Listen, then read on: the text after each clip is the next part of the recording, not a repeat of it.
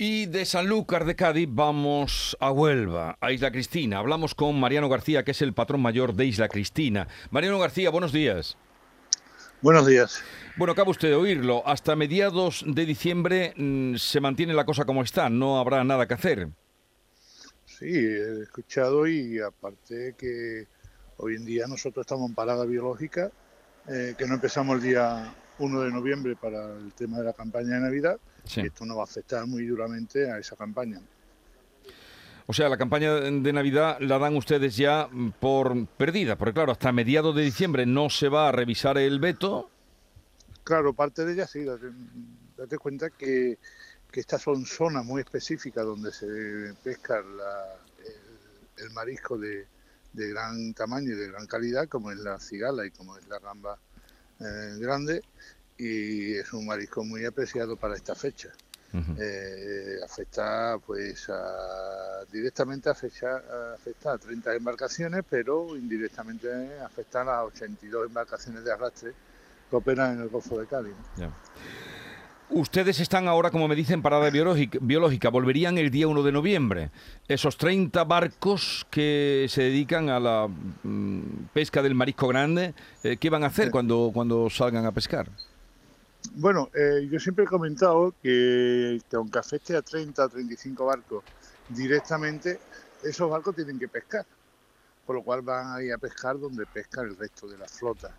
Eso que, eso que supone que la comisión no ha pensado muy bien el daño tan importante que va a ser, porque donde están el resto de la flota se va a incrementar el esfuerzo de ese recurso en contra del cierre de, unas parcelas donde no hay ningún estudio biológico que avalen a ese, a esa, ese cierre. ¿no? Es decir, se va a, duplicar el esfuerzo en zonas que eh, se estaba estabilizando eh, su actividad. ¿no? El arrastre en el Golfo de Cádiz lleva años haciendo gestos de de, recuperación de recursos, como la actual parada biológica que tenemos de 45 días, el descanso semanal, la entrada diaria de los barcos y el caldero se, veíamos que se estaba recuperando y en especial se estaba recuperando este caladero de cigala.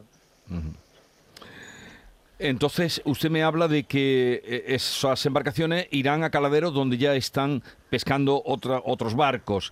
Mm, ¿Eso lo pueden hacer? No, digo, ¿no creará ahí un conflicto entre los que están pescando y ahora vienen más y ahora hay que repartir eh, para más eh, claro, la, producción? Claro, es el conflicto. No podemos paralizar las empresas, tienen que ir porque tienen su licencia para pescar. El arrastre en el Golfo de Cádiz, igual que en otros sitios, es muy amplio y es de, a partir desde las 6 millas de distancia hacia afuera, ¿no? En este caso hasta los 400 metros, que es donde empieza la prohibición. Esa zona eh, de costa pueden pescar todos los arrastreros. Lo que pasa es que eh, arrastreros había quien se especializaba en cigala, otros se especializaban en langostino, otros se, especializaban en galera y estábamos, mm, entre comillas, repartidos. Pero todos tenemos derecho a todo. Entonces va a crear ese conflicto y sobre todo va a crear lo que hemos comentado antes, ese daño colateral al resto de la flota a un recurso que estábamos haciendo un gran esfuerzo. ¿no? Usted me dice que no había motivos o no tenían información de que el caladero eh, estuviera esquilmado. La Unión Europea tampoco debe tenerlo muy claro cuando dice que va a revisar el veto, pero a mitad de diciembre. Entonces, ¿de dónde ha salido la alarma o el aviso o el informe de, que ahí eh, ese caladero estaba esquilmado? No lo sabemos porque hablamos del Golfo de Cádiz y el esfuerzo, como he dicho, que está haciendo la flota de estas características, pero es que ha metido todo el mundo en el mismo saco. Aquí influye eh, Irlanda, está influyendo Portugal y está influyendo España.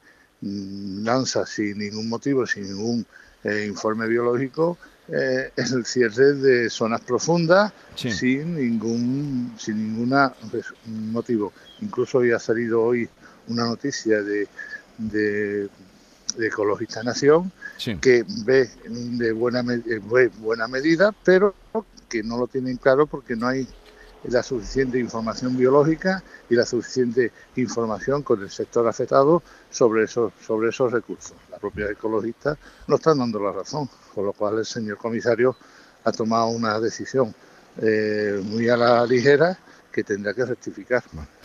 Pues veremos qué pasa. Mariano García, patrón mayor de Isla Cristina, gracias por atendernos. Mucha suerte para usted y toda, eh, todos los que faenan en la mar y en ese caladero que ahora se ve con esas restricciones. Un saludo y buenos días. Gracias a ustedes. Mucha suerte. Buenos días.